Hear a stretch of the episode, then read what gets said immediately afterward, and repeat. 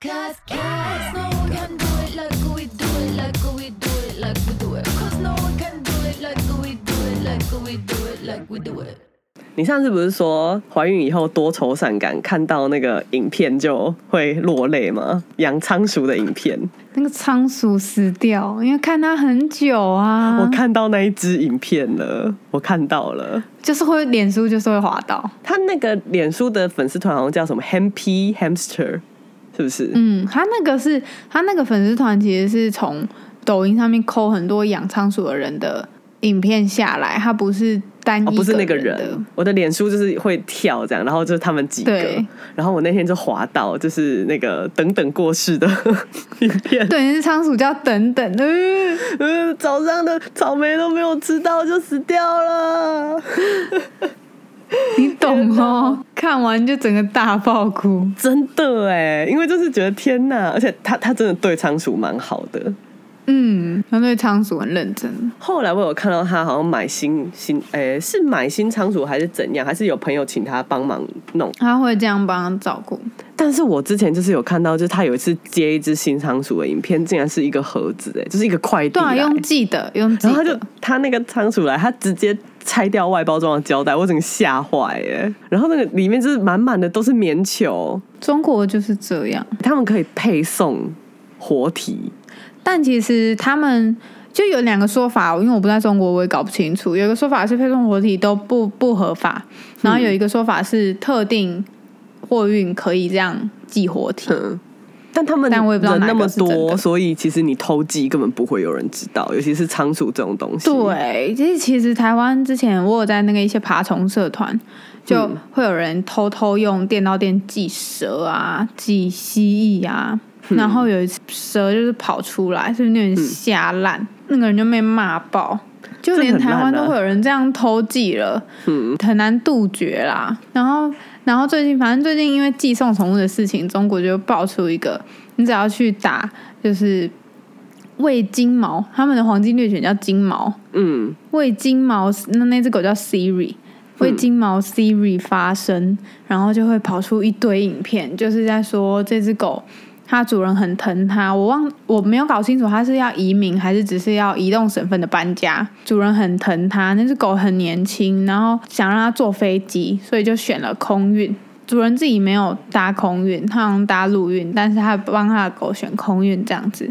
然后他有一直主人就有一直在追踪那个航班的动向，结果那个航班好像就是因为天气之类的取消，然后那主人就很紧张的赶快问那个托运公司说：“那那我的狗这样怎么办啊？Siri 它这样还有飞机坐吗什么的？”然后那个托运公司还一直跟他说谎，说有有有，你不用担心，我们就一定会好好把它空运过去。结果其实是那个托运公司都是收人家空运的钱，嗯，然后用就是陆运的送钱的七倍，然后用陆运送，然后他陆运就是那个 Siri 搭了两整整两天的货车，他就这样活活被热死了，真杀他全家。如果是我的然后猫的话，主人就大崩溃。嗯，这一定崩溃啊！真的杀全家，然后重点是对方的态度就是很恶劣，所以搞到全抖音都在公干他们。啊，因为我抖音都是看那个宠物的账号嘛，所以嗯大家就会出来 support 他这样。然后因为这前阵子也看到有一个，应该也是 podcast 的节目分享吧。其实我没有仔细看，我只是看到那个内容，他就是在说，好像是去专访一个香港人要移民，然后他就花了一百万嗯让他的狗做私人专辑。嗯，对，因为我没有仔细看到那个节目名称是什么，但我看到那个那个留就是那一则发文，我就截图贴到群主。我的第一个想法是，做专辑竟然只要一百万，会不会太划算了？比想象中便宜耶。那你看，如果比起会有这种就是移动的任何风险，真的是嗯做专辑耶，然后他就坐在你的旁边。对，真的，我觉得差超多。像我八月要回台北一趟嘛，嗯然后我就想说，也把我的狗带上台北，给我妈照顾一下。然后等我身体比较好，可能九月我再载它下来花莲这样子。嗯，我我们就一直在想说，因为其实租车有点小贵，大概这样要三千块。租车自己开的话，租车费用就是三千块，快三千块。搭火车的话，一个人只要六百块，然后狗就挤一下之类的。但其实我就舍不得让它坐火车，嗯就只好牙一咬，三千块自己开车上台北。对啊，我以前如果说我要回台南，就是过年的时候，以前没有旅馆嘛，那个时候都要带着猫回去。我一定就是我跟我老公两个人，可是我一定是买三个位置。你就是过年抢高铁票的时候，你就先抢一排，嗯，因为我不想要让猫在那边挤，我宁可帮它多买一个位置。而且你的脚也会挤，对，它会放你脚下。重点是，如果说我们两个旁边有一个外人，他其实也会很尴尬，就是他说不定也不喜欢猫，就是他很有可能无法忍受，就是旁边就有一个猫笼，然后那只猫可能会叽叽叫，主人在那边一直跟他讲话，就嗯你好可爱，好乖哦什么的，再接下来就好了，就那个人也会觉得很烦、啊。疯掉，那我何不就是直接杜绝这个，我就把那个位置买下来，这就是还蛮值得的花费。投资 这不是投资，这是一个开销。那我觉得啊，像我们这种，就是你愿意帮宠物多花钱或者多付钱，这个这个本来就是个人选择嘛。像你要给宠物什么样的照顾，其实也都是很个人的选择。但因为我们两个就是也在宠物照顾行业打滚了多年，我觉得我们其实可以针对照顾这件事情来聊一下。就是今天的猫咪话题，当然可以。对今天的动物话题比较偏向是照护系列，对照护系列，什么样的？但其实也不是说怎么样才是对的，只是我们选择什么样的照护，以我们的经验。我觉得好像不是在说什么样的照护，应该是选择。尤其是前阵子星星其实跟、嗯怎么做选择？对，就前阵子星星跟他的你的朋友，就是那个回湖畔微光湖畔，微光湖畔对，就是一个宠物的礼仪，也算是礼仪公司吗？礼仪就是礼仪公司，嗯，就是送宠物最后一程的，就是他们也开了几次那个那个房间，那个叫什么？我已经忘记那个 A P P。Clubhouse 有 Clubhouse 的，已经过气了，完全忘记。但他们也开了几集 Clubhouse 的它现在上面只剩直销了。对，完全我已经我我已经可以删掉那 A P P 了，觉得够了。反正就是也聊了几次，就是要怎么说再见。而且其实这个话题也一直都是那种宠物社团长久以来的月经文嘛。就过一阵子就会有人发文说啊，宠物现在很痛苦啊，我不知道什么时候要选择安乐死什么什么的。我觉得这个都是选择。那我们这一集就是来聊一下在跟宠物有关的选择。嗯，那个安乐死的话题非常的严肃，我们放到最后 可以好先讲。你你哎、我你我觉得就先提一个，我先用一个问题开始了，就是你觉得什么是比较好的照顾？我觉得疼痛管理是最低、最低的、最低限度的嗯照顾。就是不要不要让它痛。对，疼痛管理，我不是说哦开刀这种事情，说不要结扎，不要让它痛，不是这种，嗯而是譬如说他今天老化、退化、基因有问题，嗯譬如说他关节不好啊，他心脏不好，你要帮他做疼痛管理，我觉得这是最低限度的。嗯但很多人都忽略了这一点，会觉得我平常要给他吃的多好，嗯我平常要带他去哪里玩才是对他好，但其实他们忽略了很多动物身上会有的疼痛。嗯像我觉得养狗的家里要止滑，它就是一种疼痛管理。嗯嗯嗯，但是你看，真的养狗的家里铺止滑的人有多少？对啊，那个很少。刷牙也是一种疼痛管理啊。对，刷牙也是一种疼痛管理。你看牙齿痛起来真的是要人命。像反正我觉得疼痛管理很重要，然后疼痛管理可以上至就是这种地面铺设止滑，下至刷牙这么小的事情，都在疼痛管理里面。嗯然后你知道我们就是之前猫旅馆嘛，常常可以看到猫咪来住，然后你就一翻它，就如果它比较亲人的话，你看翻它耳朵，就发现干耳垢多到满出来了。家长忘记去清他，他你说他对他不好吗？没有啊，都吃很好，用很好，但是就是会忘记这些小小的地方，然后耳朵那么脏，一定超痒的。我觉得他也就是一种身体的管理。我觉得这就是就是有做到这个低标，就是一个很好的照护。是哎、因为我我最近啊，就是我家的老猫，我家有一只十九岁，应该是快要二十岁的老猫。嗯呃，我们因为它最近就是会在上下的时候会喵喵叫。它之前其实去照 X 光的时候，它尾巴那边尾椎那里其实就有点骨刺了。年纪大嘛，那年纪大的猫其实这个还蛮常见是的。该长了。对对啊，所以其实像我们现在就是，我也是去跟医生讨论，因为他有胰脏炎，所以我也不是敢让他就是保健品让他随便吃。那我们就有去跟医生讨论，然后现在就是买了那个关节的保养品，反正。他到了这个年纪，他现在有这个症状，我现在要保养他的关节，让他行走比较没有那么疼痛，其实就是我的责任。嗯嗯，而且你看，像央不吃，那就塞啊。真的胃药技术好的人，塞了根本不会不舒服，不用在那边担心说，嗯，他吃药好可怜。你要去权衡他这个吃药可怜的三秒，跟他一直痛一直痛那个骨刺的二十四小时，好，对对对，二十四小时，你要去权衡这两个东西，你选哪一个？嗯如果是你的话，你要痛苦的吃药三秒，还是你要痛二十四个小时？嗯嗯我觉得这个也是一个很奇妙的选择，因为有时候很基本的，我们偶尔也会遇到这个状况。譬如说，呃，约约好的时间，然后可能家长就迟到了半个小时、一个小时，然后你再问他，嗯他就会回你说：“哦，猫抓不进笼子。”嗯对我，哎、我觉得这个其实也是，因为我们自己也常常遇到啊。我是真的会，我我有一次就是我自己的猫，就是真的不让我抓，我也是在家里跟它耗。可是像这种权衡，你会怎么取舍？嗯，你势必今天你势必要带它出门，你一定是没有人可以帮你了嘛。嗯嗯嗯，你就是要带它住宿，没有人可以来家里帮你照顾啊之类的。那你让他担心受怕了一个小时还抓不进去，还是你要狠心一点？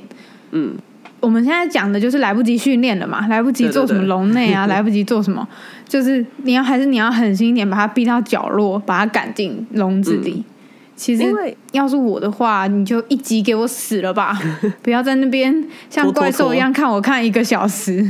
因为我会觉得说，好，今天只是来住宿，就真的抓不到，就算了，就只是来住宿而已。可是有时候你出门是必须的，你要看医医生或是你要逃生，或是你刚有一个什么嗯十级的大地震，然后你现在必须要立刻，你要在三分钟内把它抓起来逃生。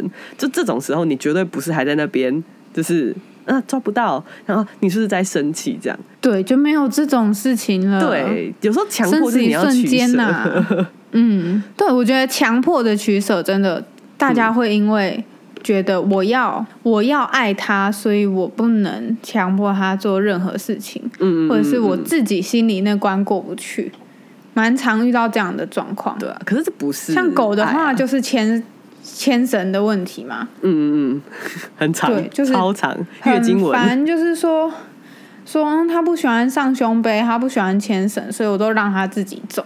嗯但他自己走，你真的安心吗？然后他自己走，他真的好了，他给人家撞到了，你医药费是小事，你还要负责别人的哎、嗯如果别人是之前就常之前就有一个新闻，是一个老人骑车慢慢的小五十、小绵羊撞到一只没有牵的狗，然后那老人就直接死了啊！就是你好，你说你不牵绳，你自己对你自己的狗负责，但你没办法对别人的那个老人负责。对，嗯啊，还有放养。我以前有讲过白白的故事吗？没有吧？嗯，就是我曾经有一次，也是大概几年前吧，我有一个同事晚上在十一点多吧，就传了讯息给我，然后跟我说他在附近，他住我家附近，就是我们两个是邻居，住非常近。他说他在我们家附近遇到一只白猫，非常亲人，然后他没有看过那只猫，然后有项圈。他说那只猫坐在一个屋顶，然后他不知道怎么办。他说这只猫可能是走丢了。然后我就，嗯 他都这样跟我讲了，我能怎么说呢？我就说等我一下，然后我就去了，我就带着外出笼去了。他就站在一个那个二楼的那个露台上面，然后看起来好像是不太敢下来。反正他就在那边走，然后我们就在旁边等，就反正看了一个多小时，后来就受不了，后来就是站到旁边的机车上，然后伸手上去把笼子递上去，这样，然后让他慢慢让他自己走进笼子。我记得他是自己走进笼子的，然后我们就把他抓起来。嗯，然后那只猫那只猫超可爱，就白色全白的白猫，然后我们就要拜拜。我是去附近的那个动物医院，就是问，就说哎、我们在这附近捡到这只猫，这样，然后也带它去扫晶片，然后第一次没有扫到，然后后来，但是他后来在最后就是原本我朋友要养带回去的时候，那次扫才扫到晶片，才发现他是那附近的一个人，一个一个包什么轮胎行还是什么吧，就放养的猫。然后那个主人就是，反正他还发了一篇文来骂我。嗯，他说我的猫每天在家里附近走来走去，好好的，你干嘛自己把它带走？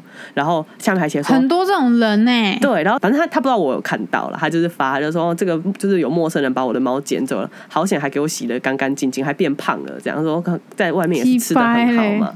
我超不爽的、欸，我超气的，油漆我就想啊说你这个人你怎么可以放养？而且那只猫就在外面超脏的，就是白猫，然后被弄一只就灰扑扑的。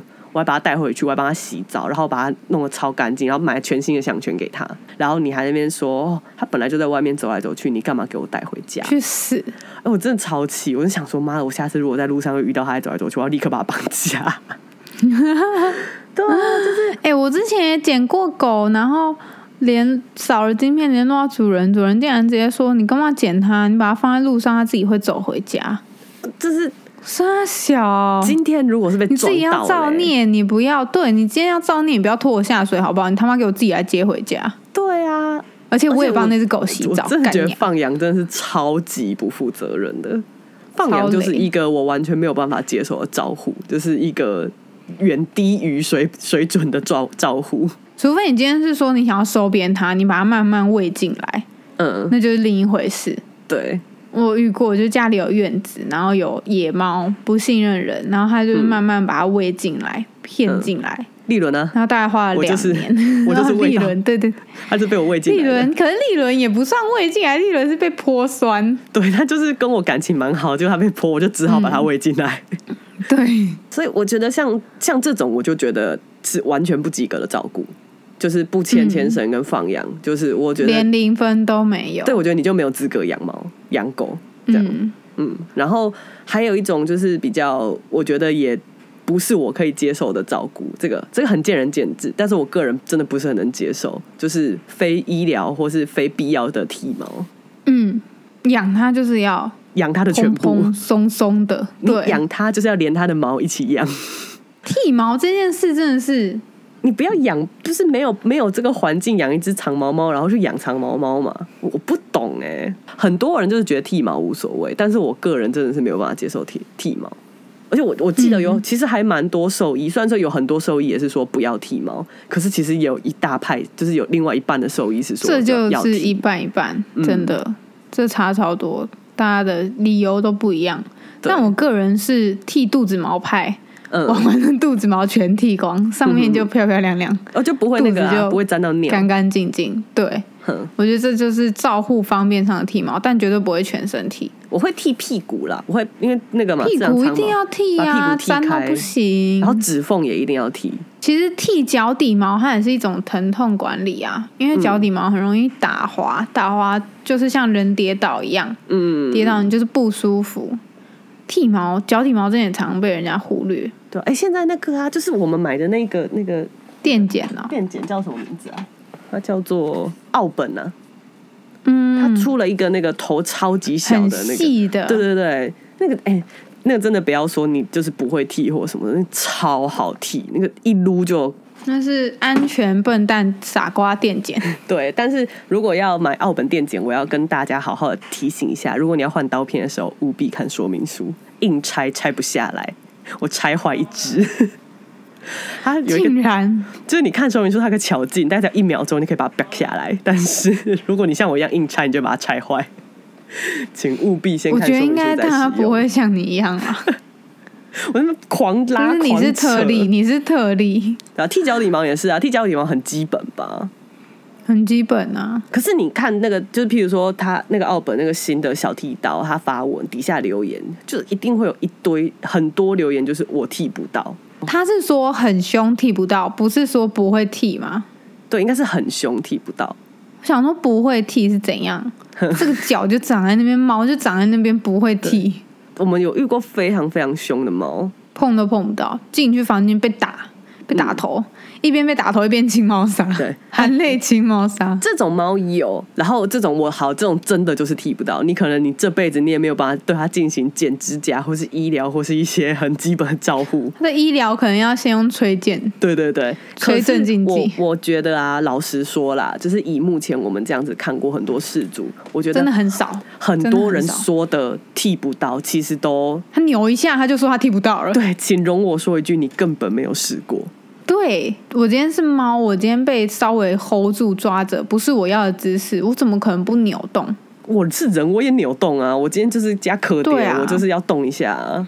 凶猫一定有，一定有，但它比例真的没有这么这么高。嗯而且你也不要在那边说，你从外面诱捕回来的很凶的浪浪，你马上要帮他进行什么？那你当然废话，吓都吓死了，剃个屁毛、人家根本不认识你，你就想要追剃人家的毛，你会让对啊，陌生人那那剃你的毛吗？个也是另当别论。那如果你今天真的是从小养的家猫，你慢慢来，一次一只脚一定可以。我这阵子才聊了一只，聊天之前，爸爸就跟我说，他真的很害羞、哦，我们都碰不太到他哦什么的。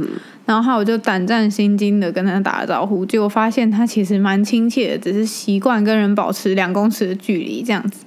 嗯，然后他爸爸就说可以接受剪指甲嘛，因为他们其实剪的有点辛苦。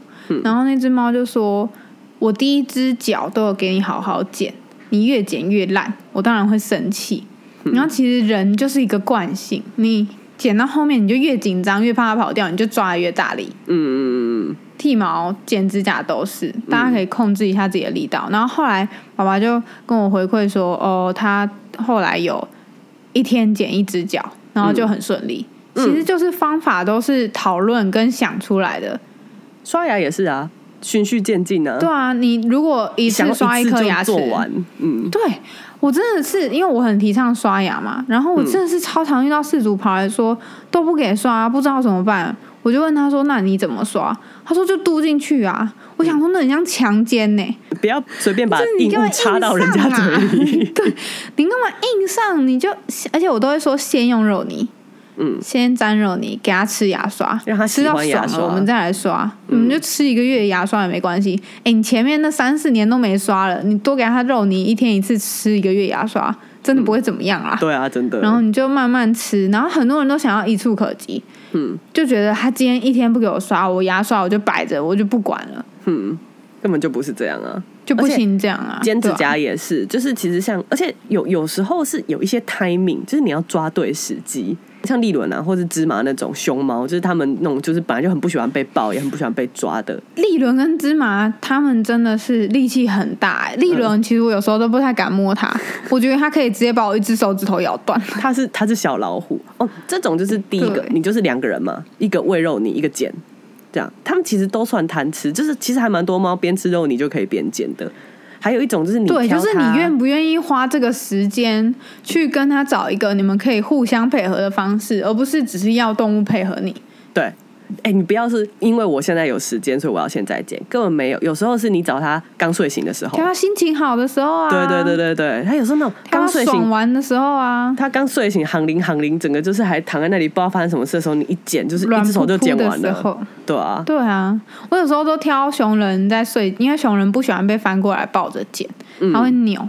他还是很乖，但他会扭。我就想说，那我就是挑他睡觉，然后四只脚伸出来的时候，嗯嗯嗯，一只一只慢慢剪。其实就是大家要互相配合。然后他也知道我在剪，但他就会觉得算了，就嗯你赶快弄完。因为在睡觉，反抗能力就比较弱，嗯就跟我们跟人一样。像次郎他以前也是完全不给碰手啊，你记得吗？他是护毛联盟，那你就是循序渐进啊，就你一次只剪一只手，然后他发现其实不会痛，就也没怎样的时候，嗯他对这件事情的接受度，任感对，就会越来越大了。就是很多人说做不到的招呼，其实根本就是没有认真试过。嗯，你没有认真去想要协调，对，你只想要做你想做的，嗯这其实就跟爸妈小时候对我们的态度很像啊。嗯，就是我现在要你怎么样，你就要怎么样。那他根本不管你是不是在玩玩具，他根本不管你是不是现在真的累了，嗯他要你现在去写数学作业，你现在去练钢琴，嗯，就要怎么样？没有你没有协调的空间，你就是堵拦呐。对。突然到那个瞬间会想跟他切断父女关系、母女关系之类的。所以你就想，如果你在强迫你的猫，其实它就是一直在重复这个过程，那它怎么可能一感直在重？复想跟你切断关系，对我工作室有一只猫是芝麻，它会乱大便，就是它永远它都会搭在猫砂盆外面的一个地方，是固定的哦，它是固定而且给不出我理由、哎，超级白！然后我最近终于解决这件事情了，就是我现在放了四你盆，花了好，你花了一年多。哦，哎没有啦，我们搬到这个新工作室来以后，我才认真的想要解决，因为以前旧公司嗯。旧公司我想要算了，就就算。搬到新工作室以后，它竟然就是一样，就是在猫砂盆的旁边左下角就找了一个位置，然后每天搭在那里。他之前在母猫旅馆，他也会这样搭。嗯嗯，对，他喜欢搭在外面。然后我现在就是我们有三，我这边有三只猫嘛，我就又放了一个沙盆，然后我现在那里有四盆四种沙，就是我就试了任四选，对四种沙，然后各种味道，然后各种颗粒，就是从大颗到小颗都有。然后到我第四盆那个矿型豆腐沙放下去以后，到目前为止已经两个礼拜，就是终于这是它最长的时间没有乱大便的一次。他喜欢新鲜感，或是他想要，反正就是他真的就是想要搭在那个新的沙里面，就是至少这样子比较分散嘛。而且芝麻的大便很麻烦，它是常软便，对，对，他是一个肠胃很敏感的臭臭男生。嗯，工作室的那个乱乱上厕所的状况，那样解决了嘛？然后换家里，我家是我有一只黑猫，非常爱尿在床上，它喜欢尿在布上，对，五脏，它喜欢尿在被子，它喜欢尿，它不是尿那个床，就是那种床垫，它不是平的，它要尿那种一坨。就如果你把被子没有折，这样丢在床上，它一定会去尿在那一坨上面。我最近也是终于，它已经大概两个两三个礼拜没有尿在床上了。当然是我、我换了一盆新的猫砂，然后一样换了不同种类。我家是四只猫，然后因为家里比较小，没有办法像工作室一样放猫，就是放那么多盆。我家是三盆，然后三种，就是也是三三盆沙三个种类。然后我有把位置错开。接最后一个就是，它其实还是会想要去尿床，但是你就是它，它有个 timing，就是它每天早晚其实它有个固定尿尿的时间。其实我觉得应该大部分的猫都有自己的生理时钟，所以其实主人如果有观察，尤其是现在 work from home，你一定在家里的时间长，其实真的可以看出它上厕所的时间，就是在它上厕所的那两个时段，我们就比较注意。就他如果跳到床上，因为他的首选还是被子，就是他可能觉得被子尿起来最舒服，他会先跳到床上，然后你就先在这个时候制止他，他被制止，他就会跑去猫砂，然后他就会尿在猫砂里面。那其实这样子几次以后，蛮乖的啊、对他每次上来床，就是他想要尿在这里就被你打扰以后，他其实他就没有那么喜欢尿在这个地方了。这我目前为止在让他练习不要尿在床上的这个战术，我觉得是还蛮成功的。但就是嗯，我觉得像尤其像乱乱上厕所这种事情，其实真的你就是要去要去观察，然后要去妥协。对，像我非常讨厌豆腐沙的味道，所以我以前一直都是用纸沙，就是我只能接受那个纸沙，因为它完全没有味道。然后木屑啊、豆腐啊什么的，这种只要有一点点的那种草味，就是它那种沙味，我就完全不能接受。可是像我这一次，我就是受不了，就是我我也抛下了我的坚持，我就放了一盆那个豆腐沙在我的玄关。嗯，对啊，就是我觉得有有时候就是要做一点妥协。互相啦，嗯，我我觉得这个解决问题就一样嘛，你要找到那个解决的方式啊。而且还有就是，毕竟他们就是猫，就你不能用人类的方法去想说，哦，你要怎么上厕所，或者我要怎么让你上上厕所，就不是像在训练小孩一样。他就是会找到一个他上厕所最舒服的地方。我觉得大家会陷入一个盲点，就是他明明知道他做错事，却还是这样，然后就一直纠结这边。嗯就是譬如说，好芝麻乱大便，嗯，他没有待在沙盆里。遇到这种动物的主人，就常说，他明明就知道他要搭在沙盆里，你看他尿尿都会去待在沙盆里。我每次都很想回，所以嘞，但他现在就是搭在外面啊。对啊，就是他知道尿尿在在沙盆里，所以又怎么样？那我们就是要去了解他为什么想搭在外面，跟他到底想要什么，这才是重点。你一直纠结说他知道他错啊，他还要这样，那你只是在宣泄自己的情绪而已。对他呃他根本不知道他错，因为他没有错。他好好的吃饭大便，错啊他错在哪？他没有责任要不他今天就算攻。击你，也是你的错。你要养你就要每次接受啊。常遇到，对，常常遇到有攻击性的动物，然后主人就会说，他明明知道咬人不对，嗯不，它咬人是你不对，你做了什么它咬你，嗯。你没做什么它还咬你，那去看医生，它是不是不舒服？我们以前有讨论过吗，没有真的嗯。坏蛋嘛，没有，宠物没有真的坏人，它没有那种就是天生的坏胚子，宠物没有正结，就是没有那种生下来我就是要作恶，我要征服世界的那种坏人，没有，就是他们做什么事情其实都是有原因的。反正就是一些基本的照顾，我觉得就是都是主人的选择啦。像我，哎、其实我的每一只猫问题，应该我觉得其实应该大家的猫都有问题，只是因为刚好我们养的猫多，所以就是问题也多多。我的猫熊人没什么问题啊，熊人。最乖了。熊人真的超乖哦，可是 Pyro 丑猫，嗯 就我那只 Pyro 啊，已经是你的二女儿了，好吗？烦死了，她只是熊人的女朋友而已，丑女友、丑媳妇，好恶劣。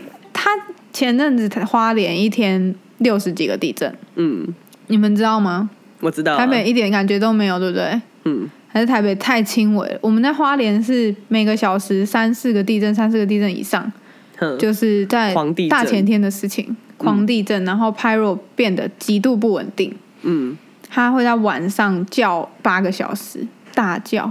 嗯你把它关在外面也不是，你把它放进来跟你一起睡觉也不是。嗯你放进来跟你一起睡觉，它就在你旁边大叫；嗯，你把它关出去，它就在外面大叫。它是不是要叫你们逃命啊？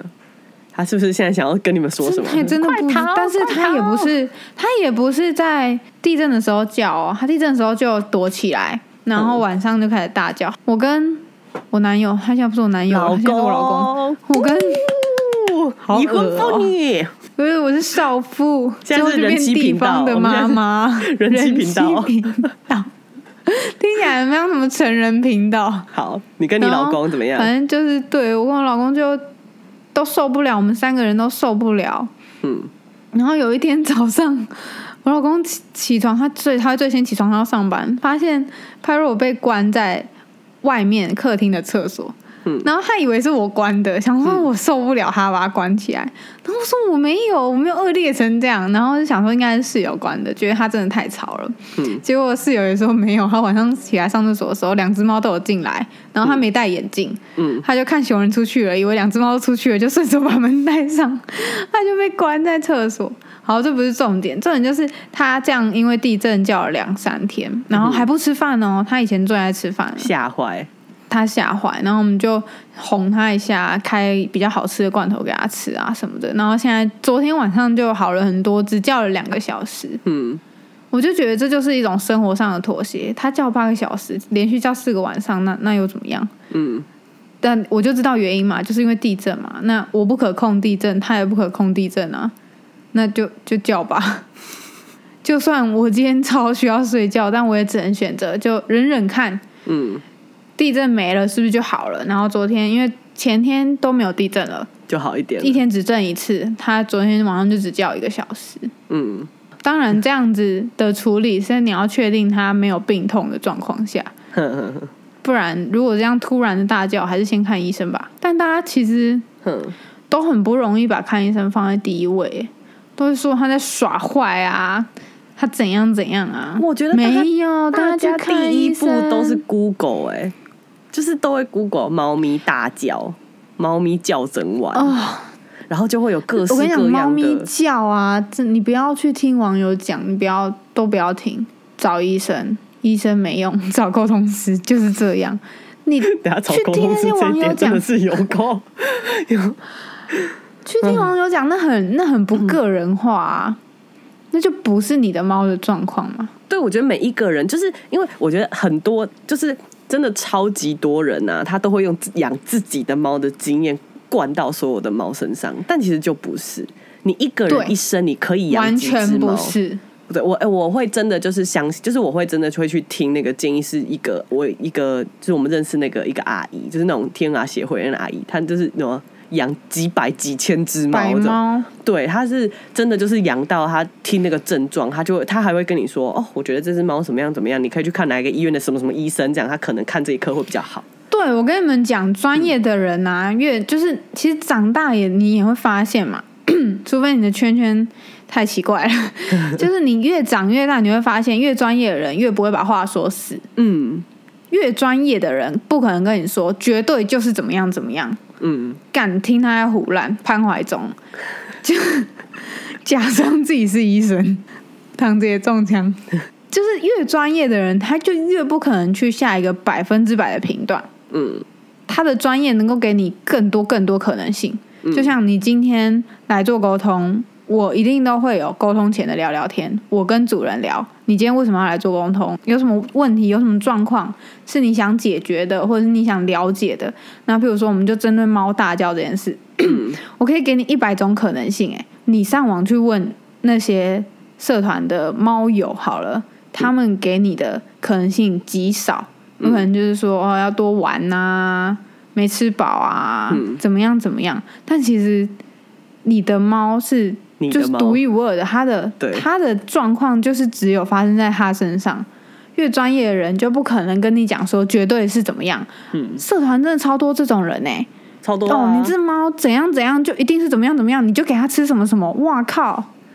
哦，我你这么神，你怎么不收钱？我觉得就是那种你什么，你给他吃什么这种，这种我真的觉得这个超危险。我会真的你可以去看看这个，可是对，我会说我的狗有什么状况很像，它吃这个，你去问问你的医生，你的狗适合吃什么？对，我自己吃这个有效，嗯，我觉得这不能乱吃哎、但是那种基础保养品啊，啊什么赖氨酸、牛磺酸什么，那个大家当健康食品吃一次。但有些东西就不是，就不是这么一回事。不要觉得自己是医生啊。像叔叔来问我洋洋有骨刺的时候，我就说、哦，婉婉腿脚也不好，他是吃某一个比较偏油类的保养品。那我知道洋洋有胰脏炎，他就不能吃那个。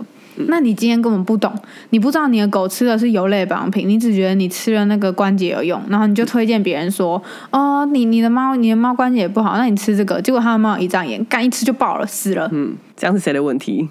你要给意见，这是很好的事情。可是当你没办法百分之百确认自己对这件事情专业的时候，嗯，你讲话就不要讲那么死。就是很多时候半瓶水就是响叮当，真的，半瓶水最吵，吵死懂。懂越多，你越不敢下。懂越多越不敢给任何结论，反而会越保守。然后我会希望我的来找我沟通，真的有什么状况，比如说猫大叫啊，猫动物突然变得有攻击性啊，嗯或者是怎么样怎么样。看很多人会说他最近看起来心情不好，嗯所以我想跟他聊聊。我一定会问说他做了什么事情让你觉得他心情不好。嗯，上个月就有一个，他说我的猫都不吃饭，干你给我去看医生，做什么沟通？你沟通你还要再等我一两个礼拜，对啊。那，你要让他继续不吃饭一两个礼拜吗？不是这样只要吧？三天不吃饭就已经非常非常危险了。没错，而且你会说他不吃饭，嗯，对，你会说他不吃饭，你一定也给他吃过其他好吃的东西，对，然后他也不吃的这个状况下，嗯，你就不要来做沟通了。其实主人给我们的资讯都有落差、欸，对，我今天聊一只说都摸不到啊，明明就剪得到指甲，你说摸不到，嗯，他要的摸是就是主人会有一个想象，他要的摸是那种别人的猫的那种躺在，躺在腿上耐到爆那种，我觉得完全幸好现在已经不会被误导了。你讲什么是你的事，我聊我的。对啊，不要什么摸不到。跟你说，我养到现在七只猫，没有一只会躺在我身上让我摸，好吗？就是可怜不要在网络上看到一个人家的影片，然后觉得哦，猫就应该这样。没有，猫没有应该怎没有样。你养到的哪一只就是哪一只，没有任何动物应该怎么样。对。哦，然后还有啦，还有最后一个就是，如果像譬如说带去检查啊什么的这种东西，你真的平时你就要多注意。呃，我上个上上个月吧，两三个月前，我不是带我的工作室三只猫去洗牙吗？就他们三个一起去，然后利伦还膀胱结石，就是那次还开刀，然后不知道谁，好像是花生吧，还拔了一颗牙。总之那阵子就是他们那一天，我只是想说，哦，带你们上去洗牙吧，出来好像喷了两万两万六吧，两万六还两万七这样。还算可以啦，两万用两万七，玩完只能弄一次。然后那一次就有发现那个麻醉，因为洗牙要麻醉嘛，花生对麻醉的反应非常非常的大。他醒了很久，就是另外两只都已经醒了，在那就边走来走去。对他还在那边晃神。那其实花生我一直都知道他心脏有问题，因为很久以前那个他很容易喘喘。嗯，简医师以前就有说，他说他自己的猫也是这种嘛，就是心脏不好的猫，嗯他就有提醒我说，你不要让它玩太疯。那 你就不要理它。这种猫就是，你就你就尽量让它保持就是很平静，然后走来走去睡觉，这样不要增加它心脏多余的负担。但是这种东西就是那个事主自己要记得，因为这个很容易，只要他再老一点，他可能下一次要做一些小手术或者什么麻醉，他就会直接醒不来了。但我觉得这点还是要跟大家讲，要取舍。你要在他的生活极度无聊跟极度兴奋之间找到平衡点。你不能说医生说不要理他，你就把它。像摆设一样，那个不叫做生活，好不好？那叫做监狱。他发生他的生活是在工作室，其实有很多人会摸摸他，就是跟他做一些比较平静嗯，的互动，这个才是 OK 的，而不是说哦不要太兴奋，那我连摸到他呼噜呼噜我都不要了。嗯，不是什么不要让它太兴奋，我就把它关起来，没有，我不要让它，我不会用逗猫棒跟他玩很高强度的运的运动，就是不我会让它他跳很高怎样的。，对，可是我做了一个，我们哎、我们公司为了他们做一个大床，我让他可以看外面，就是你要让他生活基本的需求跟他的他可以得到的娱乐，就它还是走来走去，都有达到。对猫抓板各种形状的休息的地方，然后可以躲的地方，健康小零食啊什么的。对，都还是要顾及。哎、我上次买了他们爱吃吗？爱死那个饼干，那超好吃。对那个那个连我都那很像波那个好，好吃哦，偷吃屁我哦，超爱吃猫的鸡肉干呢，有够好吃。很好吃。大家自己的猫咪自己要怎么照顾？要那个选择其实不是很单一的，不要把选择想的很狭隘。嗯，但也不要给自己太大的压力啦。就是选择怎么照顾，因为用你们宇宙派的选，用宇宙派的讲法，就是反正宠物会选择你现在是。我们宇宙派了，我们啊我跟你说，动物这件事情，我还是 归你已经归于灵性了。我就是我只是相信，我相信宇宙就是回归宇听宙听信我的愿望，在你的肚子里放下一个爱的结晶。干，在动物训练上，我还是相信那个动物的本能大于沟通。It's okay。可是都很好啊，因为重点就算就是我用各我们用各种方法，可是我们都不是用强迫，我们都不是用强迫他们去改变他们的生活模式，就是不管是用逼迫，对是观察、沟通或是怎样，这样是要改变的是你自己，绝对不是要去改动物，不是因为我怕它尿尿，我把它关在笼子里面，我是我怕它乱尿尿，我去提供它更多可以尿的地方，我让它喜欢尿在猫砂里，这才是有用的解决方式。嗯，委屈一下你的鼻子，对啊，闻豆腐沙的味道。对我就觉得每一只动物选择到谁家，真的都有原因。嗯。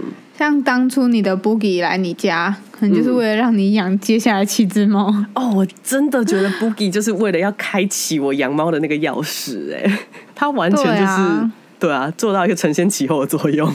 就如果再让我，因为 Boogie 是买的，我的第一只猫是买的，然后那时候买的时候，它大概两个多月吧。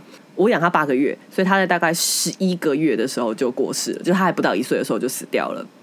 它是那个传染性腹膜炎，然后就是那个时候是绝症，现在应该也还是绝症。现在有个药，有个传说中的药，但总之那个时候猫那只猫也是进行了基本的治疗，后来也没有活下来。